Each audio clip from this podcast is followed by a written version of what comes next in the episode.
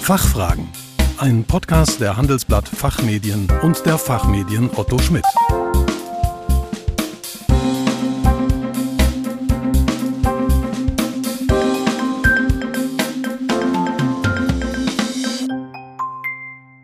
Hallo und herzlich willkommen zum Expertentalk der Fachfragen. Sie hören Antworten und Handlungsvorschläge zu aktuellen Themen aus Wirtschaft, Recht und Management.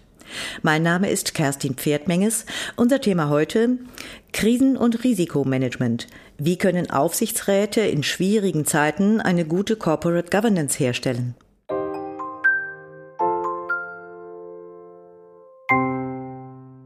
In den vergangenen Wochen und Monaten sind Unternehmen immer wieder vor neue kurzfristige Herausforderungen gestellt worden. Von den Entwicklungen rund um die weltweite Pandemie bis hin zum russischen Angriff gegen die Ukraine müssen sie sehr schnell auf neue Entwicklungen reagieren. Was können Aufsichtsräte jetzt tun, um in solchen schwierigen Zeiten eine gute Corporate Governance herzustellen? Das und noch anderes möchte ich gerne Lars Grigo fragen, Senior Field Marketing Manager für die Region Deutschland, Österreich, Schweiz bei Diligent, einem Anbieter von Corporate Governance Plattformen. Guten Tag, Herr Grigo. Willkommen bei den Fachfragen. Schön, dass Sie hier sind. Guten Tag und äh, ich freue mich sehr dabei zu sein. Herr Grigo, wie können sich Unternehmen im Hinblick auf die aktuellen Entwicklungen besser vorbereiten? Aufsichtsräte müssen jetzt, wenn sie ihrer Aufsichtsfunktion nachkommen wollen und den Vorstand unterstützen wollen, einen besonders guten Einblick äh, über das Unternehmen und die entstehenden Risiken und den Umgang mit diesen Risiken haben. In diesen Zeiten äh, ist das für viele Aufsichtsräte ganz schwierig. Viele Unternehmen in Deutschland sind von äh, einer guten Übersicht über die äh, zur Verfügung stehenden Daten noch weit entfernt. Die Digitalisierung fehlt für viele Unternehmen noch und für viele Unternehmen bedeutet Digitalisierung sogar heute noch, dass sie noch E-Mails mit angehängten Excel-Tabellen und Word-Dokumenten versenden und die Daten darin sind in diesem Moment bereits sehr veraltet. Speziell vor diesem Hintergrund ist es sehr wichtig für Unternehmen, eine sogenannte Single Source of Truth, also einen einheitlichen Blick auf die Realität, einen einheitlichen Blick auf die Wahrheit zu haben. Und das ist die große Herausforderung, der sich Unternehmen jetzt stellen müssen. Und worauf sollten Aufsichtsräte jetzt ganz besonders achten? Gerade für Aufsichtsräte wird in diesen Tagen ein besonderer Punkt der Digitalisierung immer wichtiger, die sichere Kommunikation von hochsensiblen Unternehmensdaten. Unterlagen, die den Aufsichtsratsmitgliedern im Vorfeld von Gremiensitzungen zur Verfügung gestellt werden, werden oft immer noch als ausgedruckter Papierberg per Post oder per Boten versendet. Das ist nicht nur unpraktisch für Aufsichtsratsmitglieder, sondern auch besonders unsicher, wenn diese Unterlagen zum Beispiel irgendwo liegen gelassen werden. Der Versand ist auch sehr aufwendig, äh, besonders für das Aufsichtsrat und Vorstandsbüro. Und der kurzfristige Versand lässt sich äh, in der Regel nicht ohne weiteres erledigen. Aufsichtsräte sollten in diesem Zusammenhang darauf achten, dass eine sichere Kommunikationsplattform zur Verfügung steht, in dem E-Mails beziehungsweise ähm, Dokumente eben nicht über unsichere Kanäle versendet werden, zum Beispiel an eine private E-Mail-Adresse. Da ist es nur eine Frage der Zeit, bis diese Informationen in falsche Hände geraten. Und gerade in einem Zeitraum oder in einem Zeitalter, in dem bestimmte Staaten im Verdacht stehen, gezielte Hackerangriffe zu unternehmen.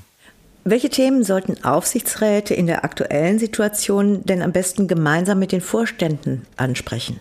In der aktuellen Situation sollten Aufsichtsräte gemeinsam mit den Vorständen ansprechen, dass man eine äh, sichere Datenplattform findet, eine sichere Plattform für die Zusammenarbeit zwischen Aufsichtsräten und Vorständen, in der ähm, den Aufsichtsräten alle wichtigen Daten auch zur Verfügung stehen.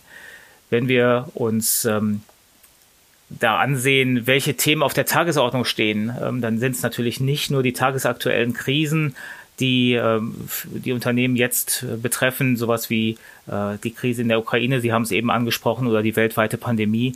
Es gibt auch noch andere Themen, die da sehr, sehr wichtig werden in der aktuellen Zeit, zum Beispiel das Lieferketten-Sorgfaltspflichtengesetz, für das äh, die notwendigen technischen Voraussetzungen geschaffen werden müssen, um diese notwendigen Informationen rechtzeitig zusammenzutragen und zu dokumentieren. Und Aufsichtsräte trifft da eine besondere Verantwortung, denn am Ende des Tages äh, sind sie es, die ähm, gerade stehen müssen für die Einhaltung und für die Kontrolle dieser, äh, dieser Richtlinien. Und da muss eben auch sichergestellt werden, auch von Aufsichtsratsseite, dass die notwendigen Informationen bereitgestellt werden. Ja, Sie sprachen gerade schon von den Themen, die sowieso ganz oben auf der Liste stehen, weil halt tagesaktuell. Äh, gibt es denn noch weitere, mit denen sich eben Aufsichtsräte noch befassen sollten? Was meinen Sie? Neben diesem Thema Lieferketten-Sorgfaltspflichtengesetz äh, gibt es natürlich noch weitere Themen, die keinesfalls auf die lange Bank geschoben werden sollten. Sie sagten es gerade, zum Beispiel die Frage nach der Environmental und Social Governance, also ESG. ESG, das umwelt- und sozialgerechte Verhalten von Unternehmen, äh, wird immer wichtiger im Fokus der Öffentlichkeit. Es gibt eine ganze Reihe von Beispielen äh, im Moment, wo Unternehmen sehr, sehr stark im Fokus stehen, weil ähm, bestimmte ähm, äh, bestimmte Themen da nicht äh, angemessen äh, behandelt werden. Also der Öffentlichkeit ist es sehr, sehr wichtig, dass äh, der Weg in eine klimaneutrale und sozial gerechtere Marktwirtschaft äh, gegangen wird. Ähm, nicht nur der Gesellschaft, nicht nur äh, der Öffentlichkeit, auch den Aufsichtsbehörden. Ähm, Sie haben es vielleicht gesehen, vor einigen Wochen hat die amerikanische Börsenaufsicht SEC ein entsprechendes Regelwerk dafür vorgelegt. Ähm, in der EU gibt es ähnliche äh, Regelungen und die Neuauflage des deutschen Corporate Governance Codex fordert das ebenfalls. Das sind alles Themen, die der Aufsichtsrat genauso wie der Vorstand äh, jetzt in diesen Tagen dringend angehen sollte. Und an ganz vielen Stellen geht es darum, einen Überblick zu bekommen und äh, ja tatsächlich die notwendige Datenbasis zu erarbeiten, auf der man dann äh, mögliche Verbesserungen, mögliche Wege in die Zukunft, mögliche Schritte für neue Wege in die Zukunft dann gehen kann. Ja, das sind ja eine ganze Menge neue Anforderungen. Welche Schritte sollten Unternehmen denn jetzt gehen in der Praxis, um eben diesen Anforderungen nach und nach immer besser zu entsprechen?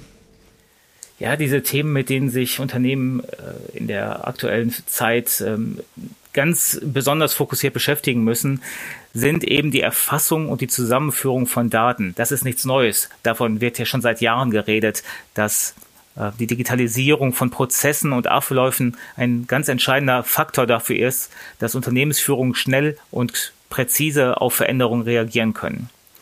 Einer effektiven Nutzung von äh, diesen Daten steht allerdings in vielen Unternehmen immer noch entgegen, dass diese Daten zwar von Mitarbeitern zeitaufwendig und teuer gesammelt werden, es gibt aber keine Prozesse, um sie sinnvoll zu nutzen. Die gesammelten Informationen verkümmern dann in äh, irgendwelchen Datensilos, die ähm, auch nur für bestimmte Abteilungen zugänglich sind. Damit verbunden ist eine weitere Hürde. Die Datensilos verhindern auch eine effektive interne Kommunikation. Die Führungskräfte müssen sich mit unterschiedlichen Tools, mit Integrationen, mit Prozessen auseinandersetzen, um die bereits vorhandenen Daten auch effektiv nutzen zu können. Das kostet nicht nur Zeit, sondern es erschwert es ihnen auch, sich auf das Wesentliche zu fokussieren. Aus unserer Sicht ist es daher notwendig, eine Modern Governance Plattform sich äh, näher anzusehen und die auch einzuführen. Die Einführung umfasst die Aktualisierung von Altsystemen, die Begrenzung des Auftretens von Datensilos und auch die Förderung der teamübergreifenden Zusammenarbeit. Am Ende des Tages führt es dann dazu, dass alle im Unternehmen gesammelten Daten an einer Stelle gebündelt verfügbar sind. Und zwar so, dass Vorstände und Führungskräfte im gesamten Unternehmen jederzeit schnell und einfach darauf zugreifen können. Das verschafft ihnen dann die Zeit, sich auf die Strategie, das Risikomanagement und auch auf andere Kernaufgaben zu konzentrieren, die dann von der obersten Führungskräfte, äh, die von den obersten Führungskräften erwartet werden. Ja, das klingt sehr sinnvoll. Herr Grigo, herzlichen Dank für Ihren Besuch bei den Fachfragen und für Ihre Einschätzungen. Vielen Dank. Äh, ich hat mich sehr gefreut, bei Ihnen sein zu dürfen. Liebe Zuhörerinnen und Zuhörer, weitere Informationen zum Thema Krisen- und Risikomanagement in einem volatilen Wirtschaftsklima finden Sie in einem Artikel von Hanna Krüger, Vice President Sales in der Dachregion bei Diligent. Der Artikel ist in der Juni-Ausgabe unserer Zeitschrift Der Aufsichtsrat erschienen. Den Link dazu haben wir in den Show Notes hinterlegt. Wir hoffen, dass wir einige Fragen für Sie klären konnten. Vielen Dank für Ihr Interesse. Tschö und bis zum nächsten Mal. Fachfragen ein Podcast der Handelsblatt Fachmedien und der Fachmedien Otto Schmidt.